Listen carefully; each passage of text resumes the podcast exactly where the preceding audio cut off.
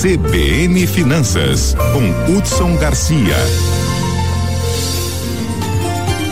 Bom dia, Hudson Garcia, já conectado aqui com a CBN Campo Grande. Hudson, eu quero começar te perguntando o seguinte. Tem uh, hoje aí vários uh, uh, analistas de mercado têm publicado aí que projeção de bancos, consultorias aí indicam que a comida na mesa do consumidor vai ficar mais barata este ano. Isso realmente é essa a projeção? Teremos uma deflação? Por que isso acontece, Hudson? Bom dia, Lígia. Bom dia, nossa equipe. Bom dia a todos que acompanham a CBN Campo Grande. Isso aqui é uma notícia melhor do que essa, Lígia? De que realmente eu, a gente. Eu até, é tão boa que eu fiquei com o pé atrás. Por isso eu te perguntei, porque eu a gente acho... não vê um cenário desse de deflação, né, nos alimentos. Numa, é, numa semana de de nós tivemos um feriado, né, uma sexta-feira, eu acho que é uma boa notícia. Eu vou Opa. explicar para os nossos ouvintes o que, que aconteceu para que isso, essa projeção se concretize. Primeiro, e aí eu estou falando Brasil, óbvio, é o grande celeiro do mundo, mas as condições climáticas estão favoráveis para safras recordes, principalmente de grãos no mundo inteiro. Além disso, a gente tem aí uma melhora nessa situação da guerra da Ucrânia e da Rússia, aonde o transporte de grãos, principalmente em decorrência daqueles portos, da liberação daqueles portos, consegue realmente escoar toda a questão da produção. Além disso, o próprio recuo do dólar, aí eu estou falando a nível Brasil, que uhum. a gente uhum. percebe que realmente se projeta para isso, e também do preço do, do petróleo, reduz o custo de insumos.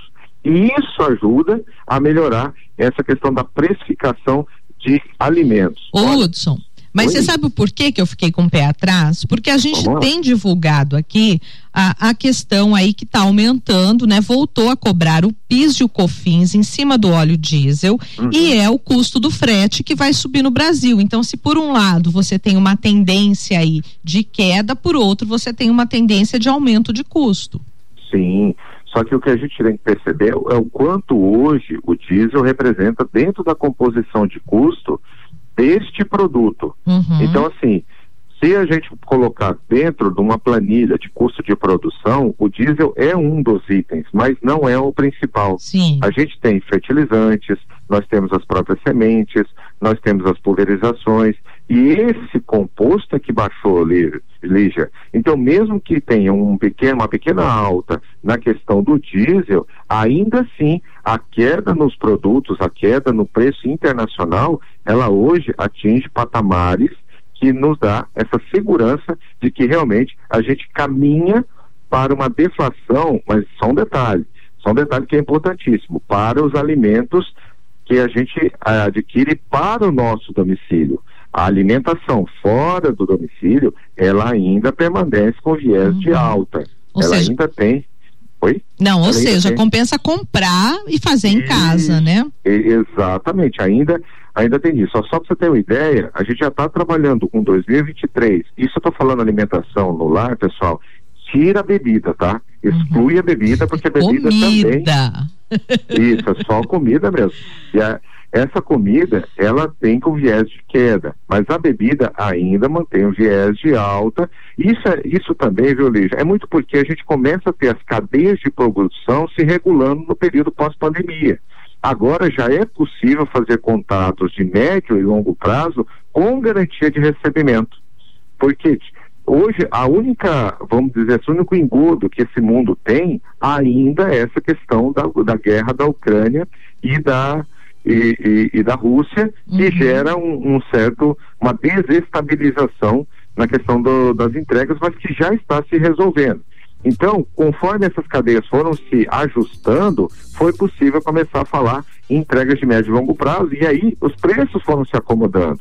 E aí, nesse caso, aquele alto preço que foi cobrado lá na pandemia, ele começa a despencar, ele começa a ir para um viés de baixa, porque a, a, partir desse momento você começa realmente a ter a ideia de o quanto você vai produzir, o quanto você vai, uh, é, o quanto você vai comprar. É óbvio, nós estamos falando isso 2023 safra 2023-2024.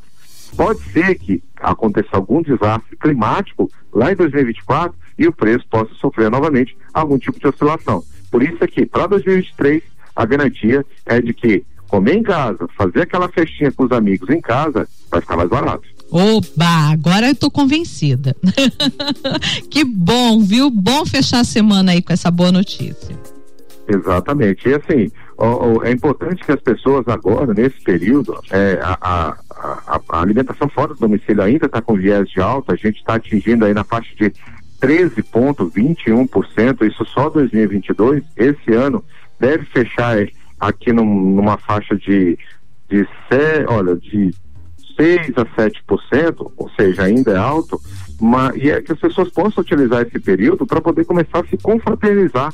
Fazer, é aquela dica, né, né, Lígia? Você fazer, às vezes, aquele momento de happy hour na sua casa, levar os seus amigos, levar a família, cada um pode levar aí qualquer qualquer alimentação aí, para que todo mundo realmente atinja aquele objetivo, que é ficar junto, comemorar junto, mas gastando menos. Legal, bacana. Vamos melhorar então a nossa sociabilidade. Valeu. Valeu, muito obrigada. Um excelente final de semana para você, viu, Hudson? Olha, muito obrigado e um ótimo final de semana a todos, viu, Lígia? CBN, CBN Campo Grande.